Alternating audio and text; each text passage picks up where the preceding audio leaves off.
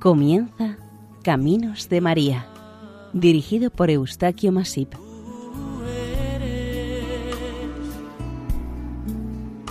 Entre todas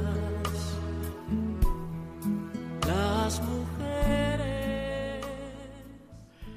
Nuestra cordial bienvenida a Caminos de María, un programa realizado por el equipo de Radio María Nuestra Señora del Lledó de Castellón. Les ofrecemos hoy el capítulo dedicado a Nuestra Señora de la Candelaria, patrona de las Islas Canarias. Esperamos sea de su agrado.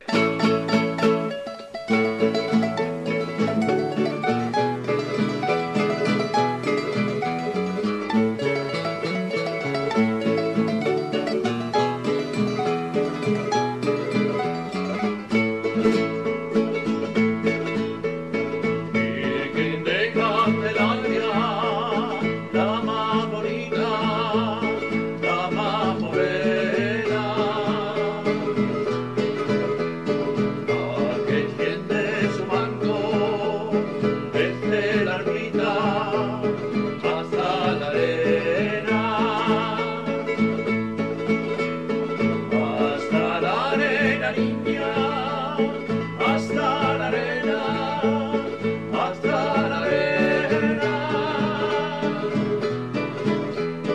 Virgen de Candelaria, la más bonita, la más morena. Virgen de la Candelaria, Madre del Señor Jesús, haz que siguiendo a tu Hijo para el mundo seamos luz. Haz que siguiendo a tu Hijo para el mundo seamos luz. Hasta tu casa venimos para verte y saludar. Recibe nuestra plegaria, gozo, dolor y cantar. Son estrofas del himno a la Virgen de la Candelaria. Esta advocación mariana tuvo su origen durante el siglo IV en Oriente y fue conocida en aquel momento como Nuestra Señora del Encuentro. Con el tiempo se extendió hacia Occidente, llegando a Roma en el siglo VI. En este tiempo tenía un carácter penitencial.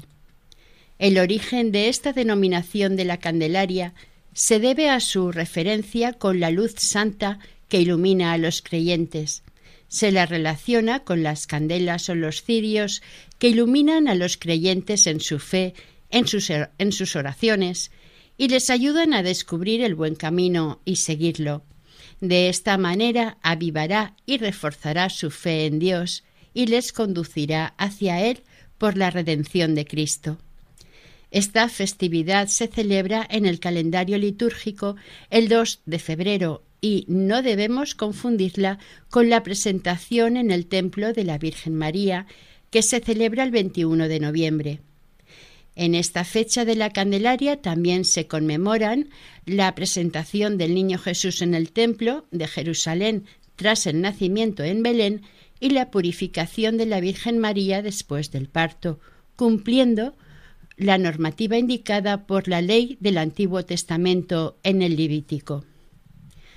Cuarenta días después de la Navidad, Jesús fue llevado por José y María al templo de Jerusalén para ofrecer a su primogénito a Dios y cumplir el rito legal de la purificación de la madre.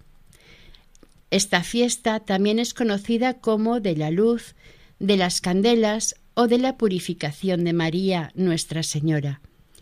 El motivo principal es el mismo en todas, el reconocimiento de Cristo como la luz del mundo, que es presentado por su madre en el templo ante el sumo sacerdote siguiendo la ley de Moisés.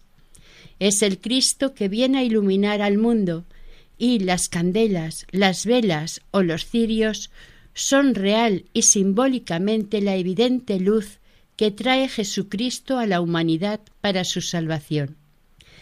Las imágenes que representan a la Virgen de la Candelaria tienen en común un icono de la Virgen que sostiene en su brazo derecho al Niño Jesús y con la otra mano una candela o una canasta con un par de candelas recordando la iluminación que nos da la fe en el Señor.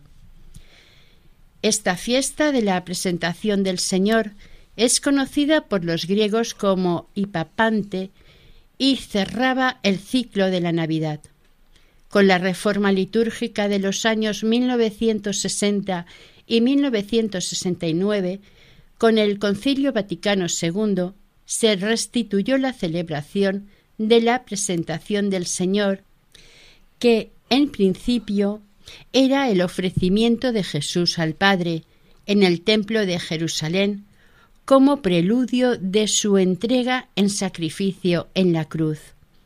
Hasta este momento era una fiesta de carácter mariano y a partir del concilio pasó a tener un carácter cristológico, por lo que hay que tener presente que el principal misterio que se conmemora es la presentación de Jesús en el templo y su posterior manifestación o encuentro con Simón.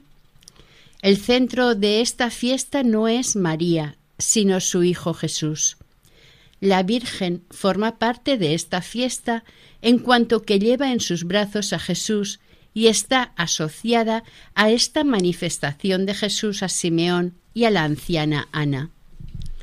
Según el antiguo calendario romano, coincidía la purificación de la Virgen con la Epifanía. Cuando en los primeros tiempos del cristianismo se conmemoraba esta festividad en Jerusalén, se celebraba una procesión hasta la Basílica de la Resurrección de Constantino. En el Oriente Católico también se denominaba esta festividad como Virgen de las Lumbres, que sería el equivalente de la Candelaria. En la Edad Media ya se celebraba en Occidente la procesión con candelas y cirios encendidos y cuando finalizaba eran llevados a casa para encenderlos ante cualquier necesidad importante para la familia.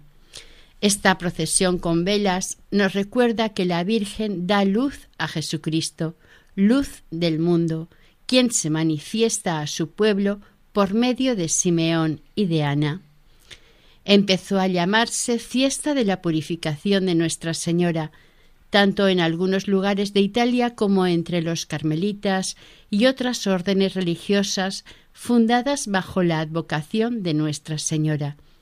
La Candelaria se celebraba con su octava. El cumplimiento de este rito legal, en verdad, no obligaba ni a Jesús ni a María a cumplirlo, por ser ellos quienes eran o son, Jesús por ser superior a esta ley y María por haber concebido milagrosamente por obra del Espíritu Santo. Pero el cumplimiento de la ley de ambos constituye una gran lección de humildad para el género humano. Esta fiesta es también considerada como la coronación o culminación de la meditación anual sobre el gran misterio de la Navidad, en la que el Hijo de Dios y su Divina Madre se nos presentan en un humilde y doloroso pesebre, es decir, en la extrema pobreza de los pobres, de los marginados, de los desterrados y de los olvidados.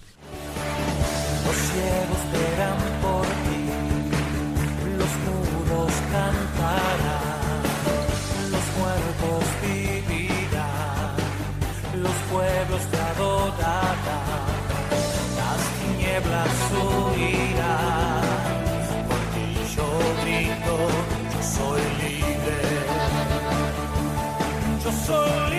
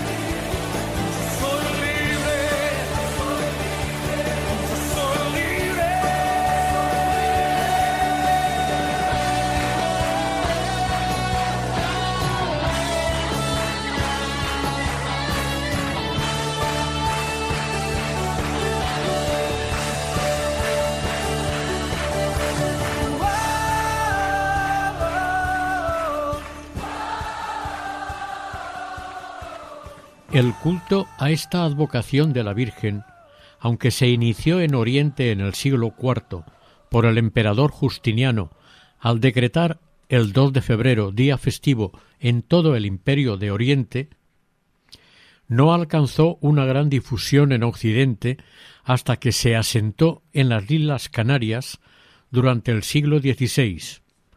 Los primitivos habitantes de estas islas, los guanches, rendían culto a una diosa pagana de nombre Chachirachi, que relacionaban con la estrella Canopo.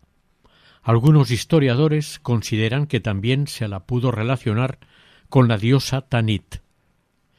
Desde estas islas, al cristianizar la devoción que se rendía a la diosa pagana, se le puso a esta imagen el nombre de la Candelaria, y con esta denominación cristianizada se difundió por el mundo del momento. La devoción a la Virgen de la Candelaria se expandió especialmente por América, y en todo lugar donde se establecieron los canarios devotos de esta advocación de María. Allí buscaron la manera de entronizar en alguna iglesia local una imagen de esta advocación de la Virgen. En el largo proceso de evangelización del nuevo continente, los conquistadores y los misioneros que les acompañaban llevaban muchas imágenes de santos, ángeles y de la Virgen María, y entre ellas la de la Virgen de la Candelaria.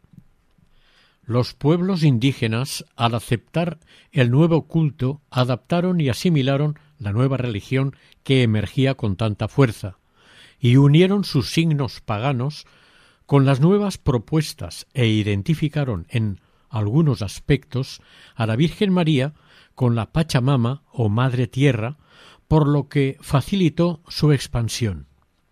Esta fiesta de la Candelaria abarca varios aspectos religiosos referentes a la Virgen María y a su Hijo Jesús. Según la ley, los padres de los recién nacidos estaban obligados a presentar en el templo a sus hijos ante el sumo sacerdote, representante de Dios, especialmente a los primogénitos. Los piadosos israelitas José y María tuvieron que cumplir con este precepto al nacer Jesús. En primer lugar, a los ocho días circuncidaron al niño y le pusieron de nombre Jesús.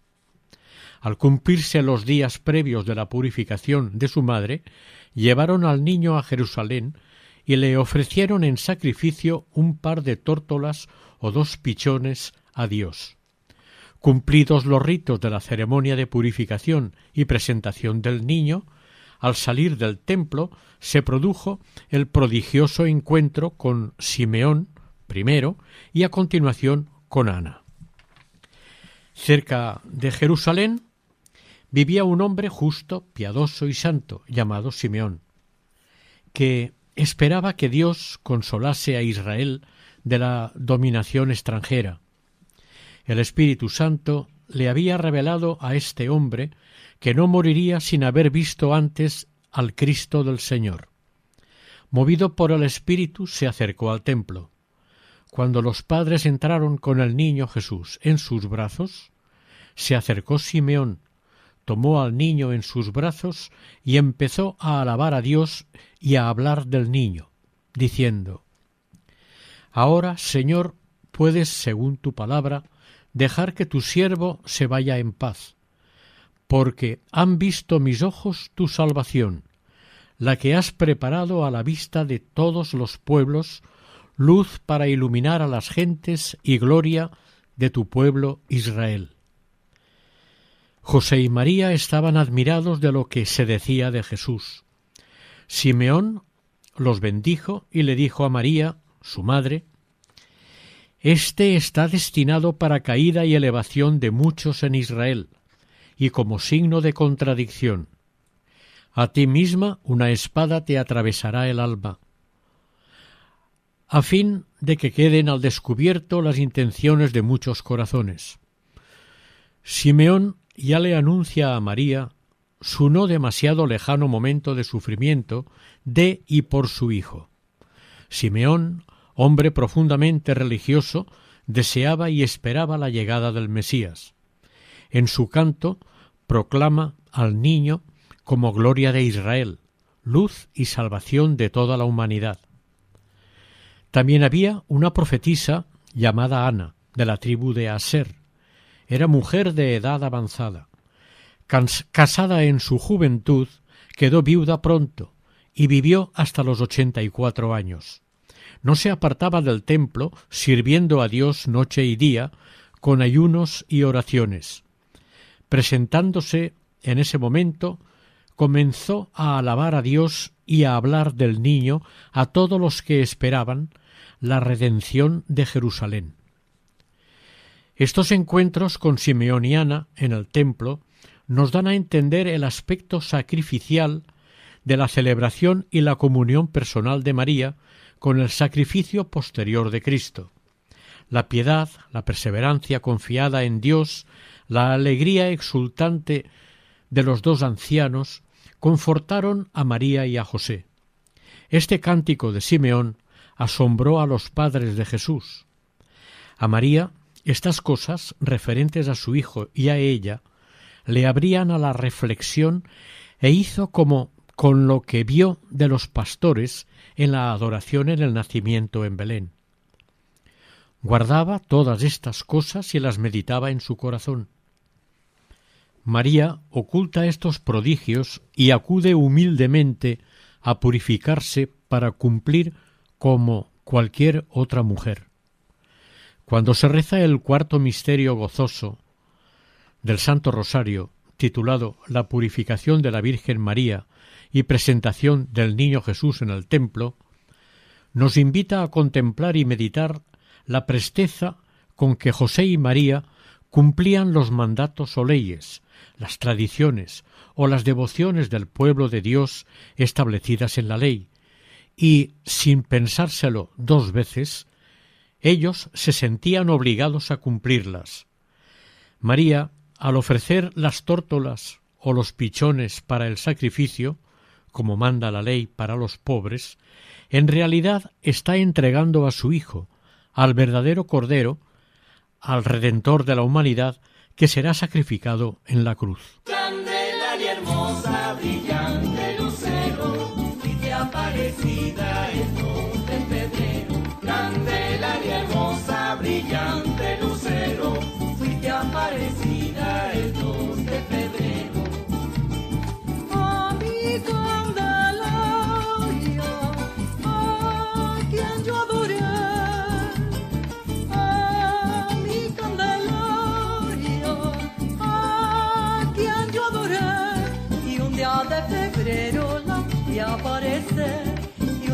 de febrero la vi aparecer.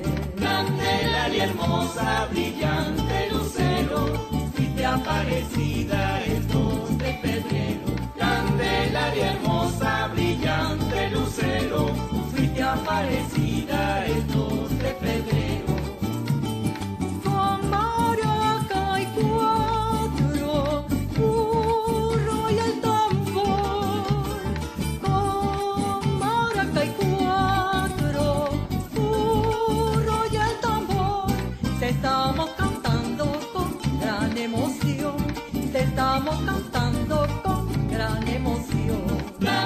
Candelaria hermosa, brillante lucero, fuiste aparecida el 2 de febrero. Candelaria hermosa, brillante lucero, fuiste aparecida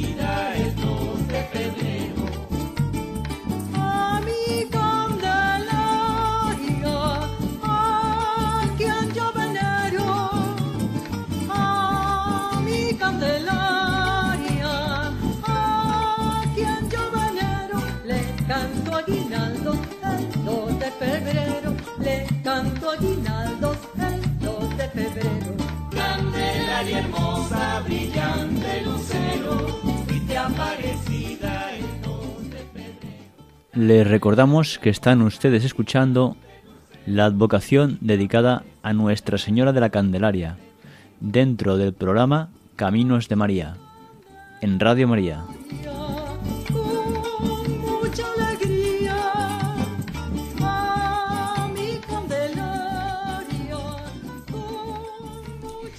Entre las advocaciones incluidas dentro de la Virgen de la Candelaria está la de Nuestra Señora de la Luz o Iluminada. Hace referencia bajo esta advocación al alumbramiento de Cristo y lo que para los creyentes significaba y significa el nacimiento de quien es la luz.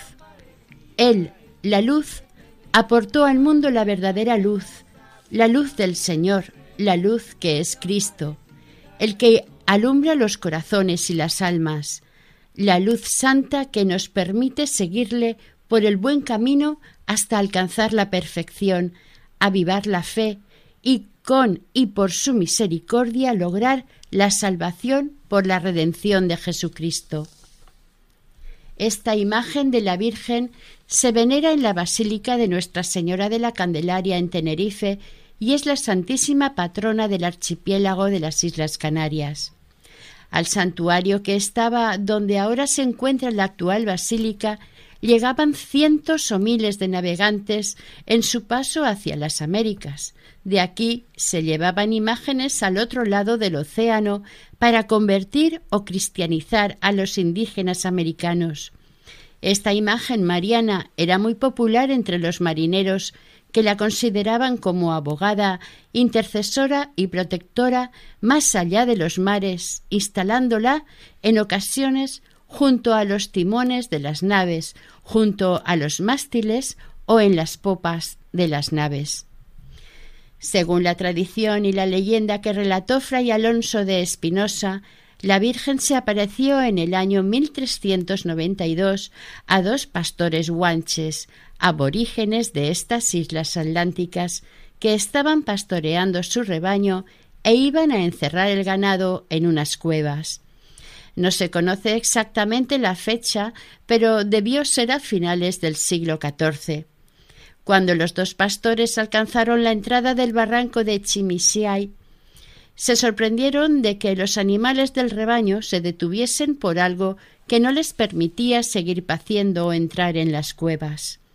Uno de los pastores se acercó y vio, sobre una de las rocas del lugar, cerca del mar, una imagen de madera de una mujer de un metro de alta que llevaba una vela encendida en su mano izquierda y en su otro brazo llevaba un niño.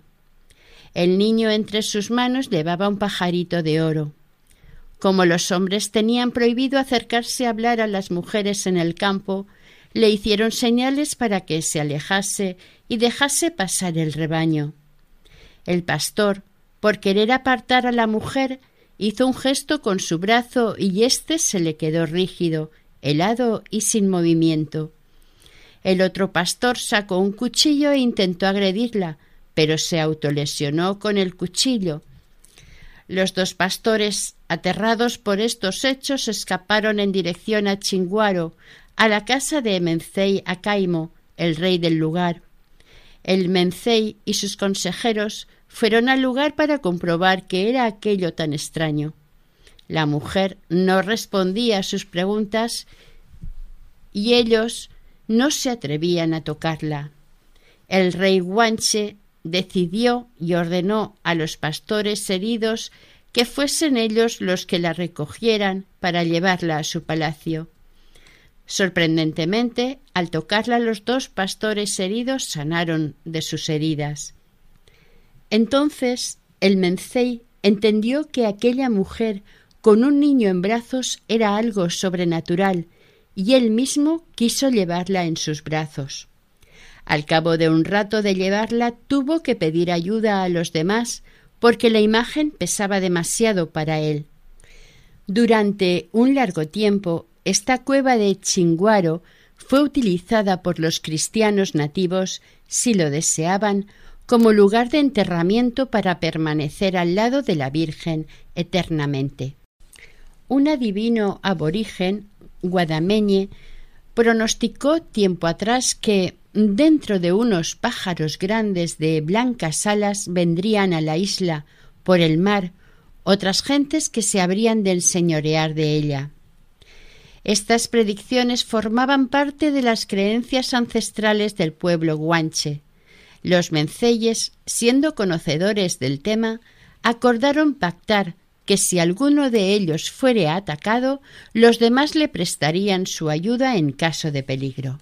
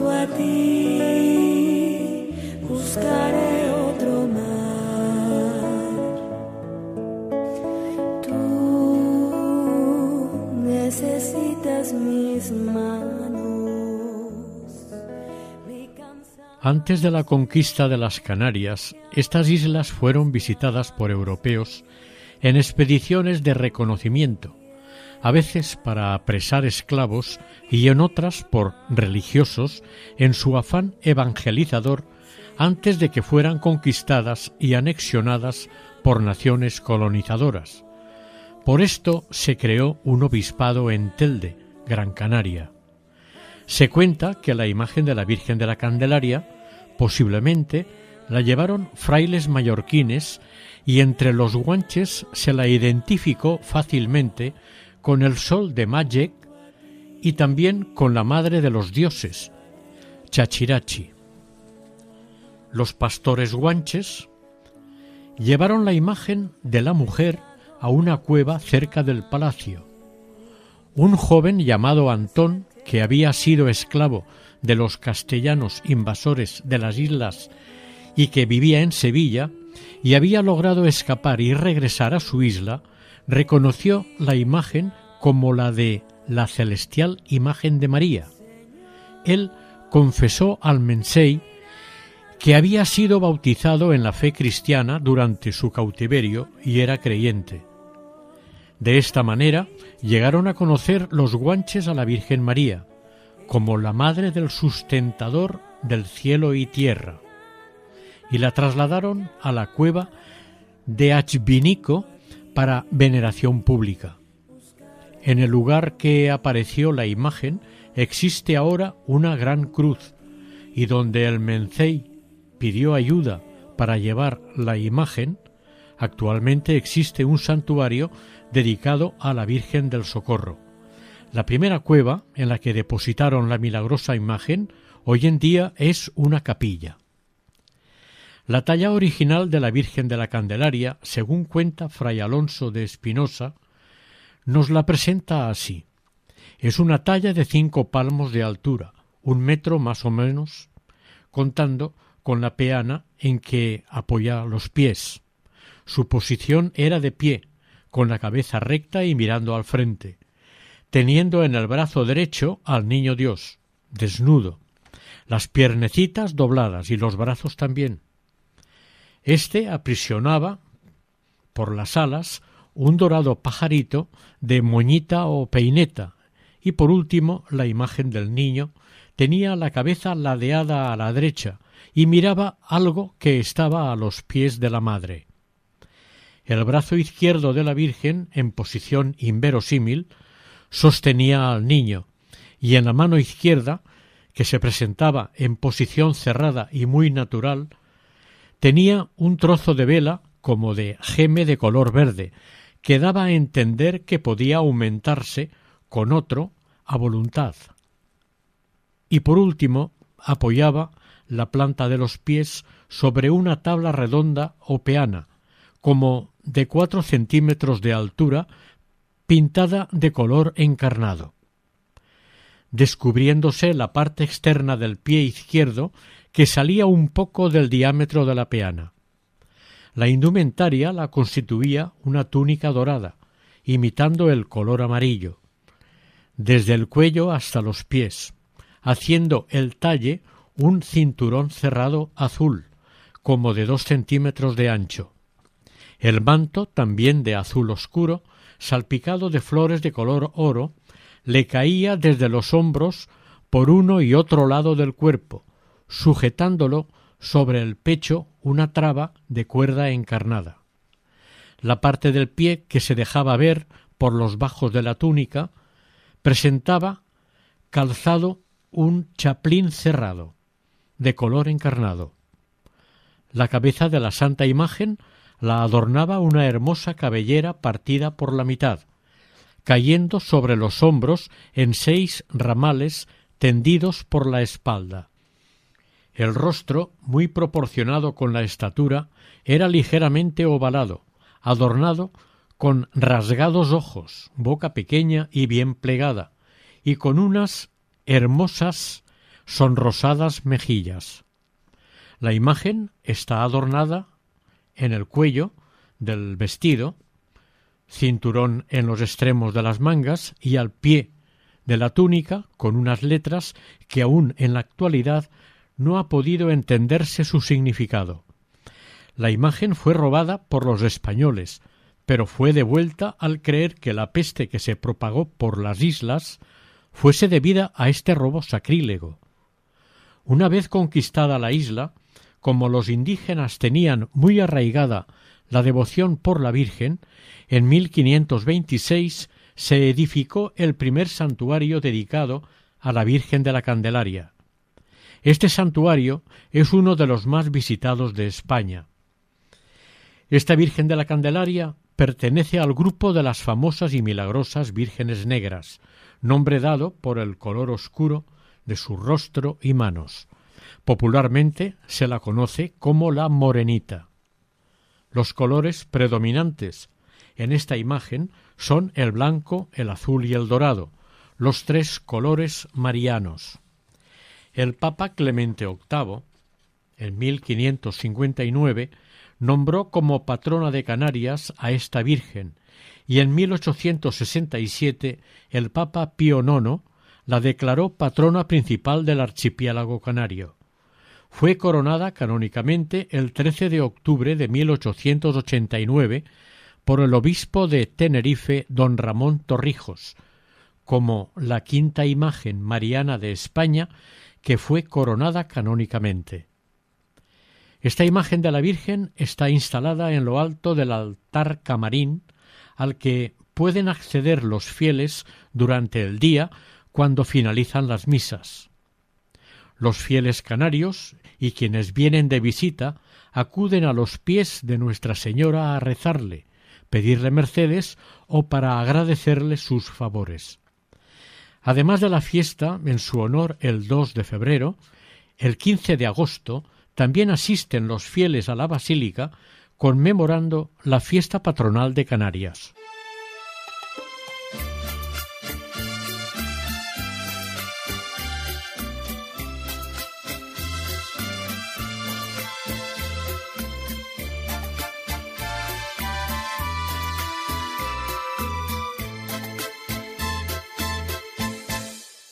Quedamos con ganas de escuchar tu voz, nos quedamos con ganas de aprender de ti.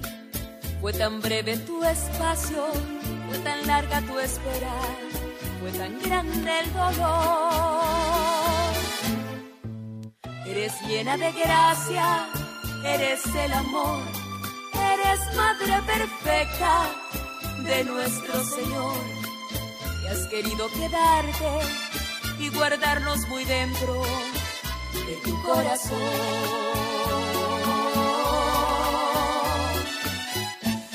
María, Madre de mi Señor,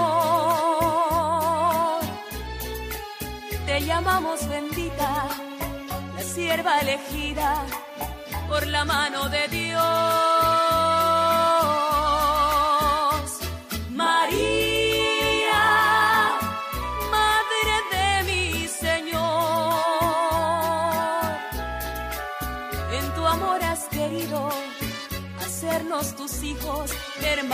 De Cristo, nuestro Salvador.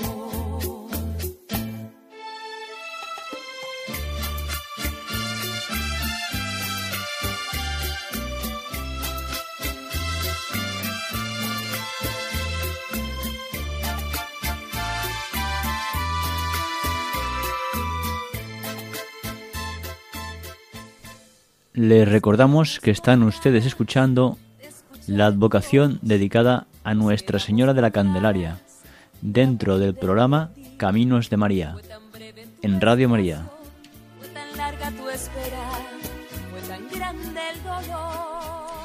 A primeros de noviembre de 1826, la imagen de la Virgen desapareció en medio de un fuerte temporal de lluvia y viento, por lo que los padres dominicos encargaron una nueva imagen al tallista Ramón Torrijos, que fue bendecida en el año 1830. La Basílica y Real Santuario de Nuestra Señora de la Candelaria es el primer templo mariano de las Islas Canarias y está ubicado en la plaza dedicada a la patrona de Santa Cruz de Tenerife. Se inició su actual conjunto arquitectónico el año 1949 y se terminó en el año 1959. A través de la historia han sido varios los templos construidos en honor a la Morenita. El primero y más importante lo llevó a término el obispo de Canarias don Bartolomé García Jiménez en 1668. Era un templo amplio de tres naves y una torre alta. El 15 de febrero de 1789 un incendio lo destruyó totalmente. Muy pronto los dominicos se ocuparon de que se reconstruyera de nuevo el templo y el convento. Para ello los religiosos trasladaron la imagen de la Virgen a un ala del convento en 1803. La falta de fondos hizo que se paralizaran las obras.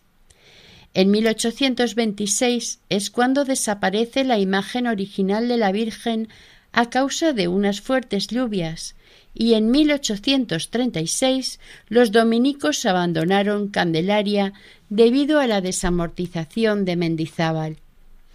No regresaron hasta el 9 de julio de 1922, momento en que se reanudaron, en parte, las obras.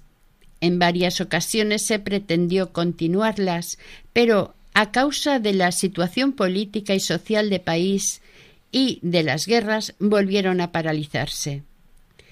En el año 1948, Monseñor don Domingo Pérez Cáceres promovió la construcción de un gran templo y se iniciaron las obras un año más tarde con el sufragio y apoyo de los fieles de todas las islas del archipiélago, con limosnas, donaciones y muchas colaboraciones personales. Con este objetivo se trabajó durante diez años. Por fin, el 1 de febrero de 1959 se consagró la basílica en una solemne ceremonia religiosa presidida por el nuncio de su santidad en España, Monseñor Antoniuti y el señor obispo don Domingo Pérez Cáceres. Este mismo día la imagen de la Santísima Virgen fue trasladada en solemne procesión desde el Real Convento de los Dominicos hasta su nuevo templo basílica. Previamente se realizó una gran ofrenda floral con multitud de gente procedente de todas las islas e incluso desde la península. Son muchos los personajes ilustres o famosos de todos los estamentos sociales que se han acercado hasta esta basílica para visitar a la Virgen de la Candelaria. El año 1972 la imagen fue restaurada por el escultor canario Ezequiel de León. En su trabajo modeló un cuerpo completo de brazos fijos, tallado en madera de cedro y encoló la cabeza de la imagen convenientemente al cuerpo. Luego la policromó y conservó el texto tradicional escrito en su vestido aún no descifrado. El trabajo de restauración fue impresionante y su belleza y perfección merece inmortalizar a su restaurador, según expertos en restauración y arte. Entre las curiosidades de esta imagen llama la atención que el niño Jesús está recostado sobre el brazo derecho de la madre, cuando normalmente se pone en el brazo izquierdo. Otra curiosidad son las letras escritas en los ropajes de desconocido significado. La basílica está declarada por el Gobierno de Canarias como bien de interés cultural desde el 19 de abril de 2005, según expediente iniciado por la Dirección General de Bellas Artes y Archivos del Ministerio de Cultura de 11 de abril de 1983 con categoría de monumento fue declarada como Basílica Menor el 24 de enero del año 2011 por el Papa Benedicto XVI y Real Santuario Mariano y Real Convento desde tiempos del rey Felipe III.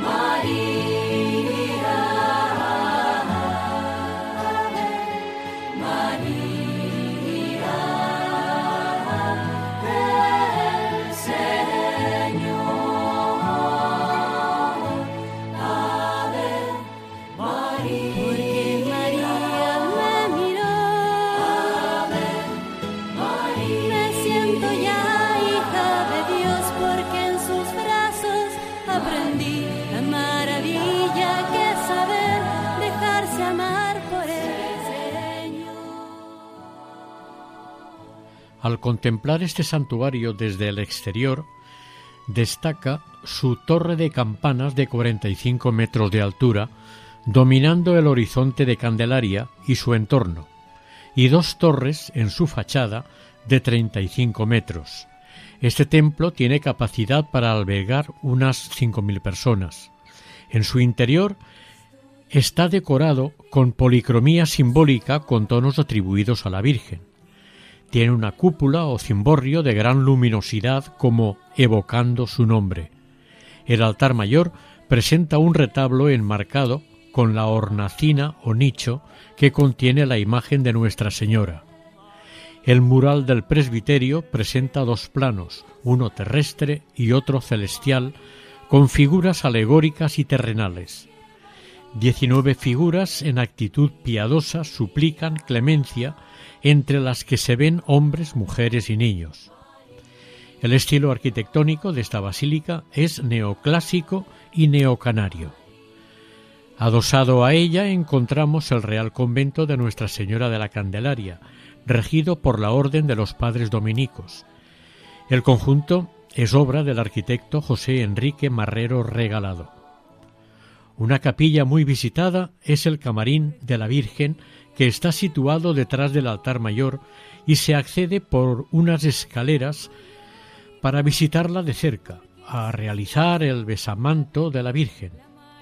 Otra capilla muy importante dentro del templo es la capilla del Cristo de la Reconciliación.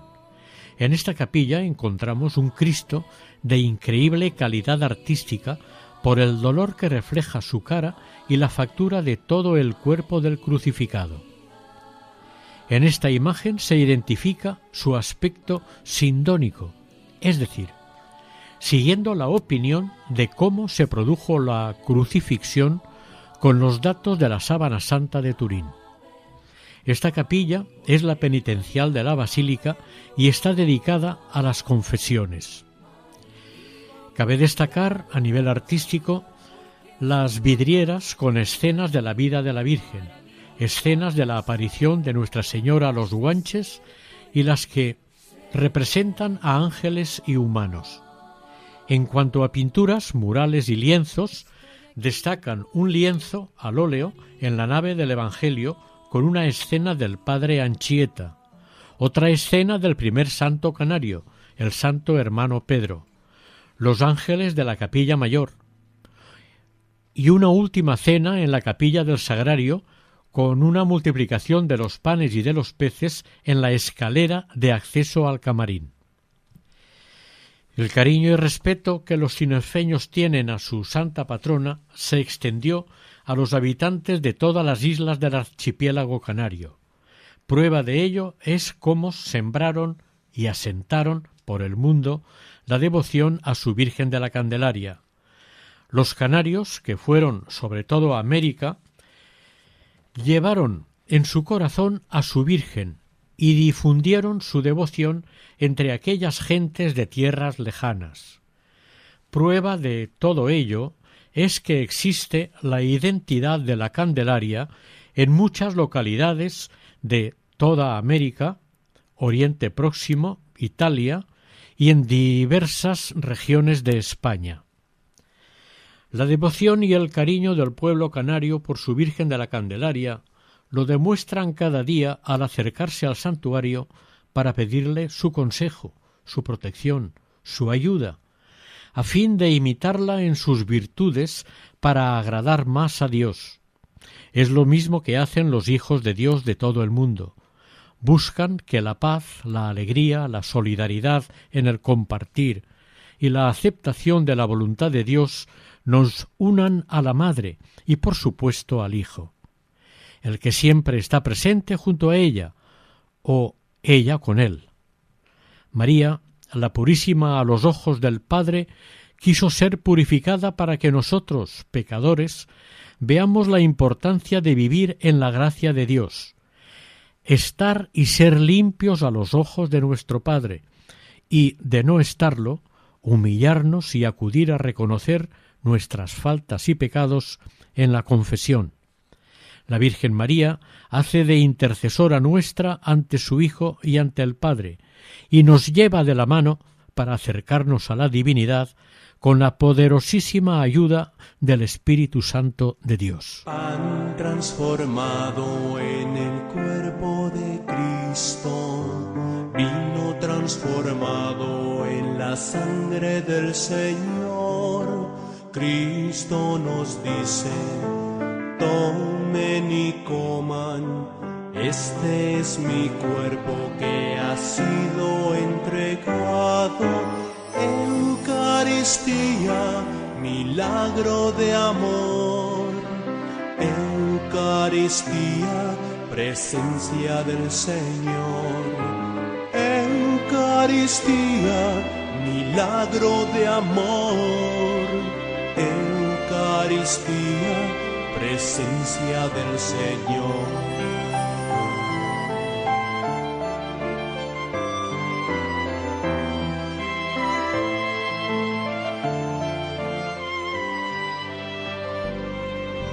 Cristo en persona nos viene a liberar de nuestro egoísmo y la división fatal. Oh gran prodigio de Cristo sabio y bueno para alimentarnos con su Oración a la Virgen de la Candelaria. Virgen Madre de Dios y Madre nuestra, Virgen luminosa de la Candelaria, de la luz e iluminada, con la confianza de un buen hijo hacia su madre, te ofrecemos nuestra vida y persona, para que a través de ti nos llegue la luz de tu amantísimo Hijo, nuestro Señor Jesucristo, para que también la irradiemos a nuestros hermanos, quienes no la conocen o ignoran y que tanto la necesitan.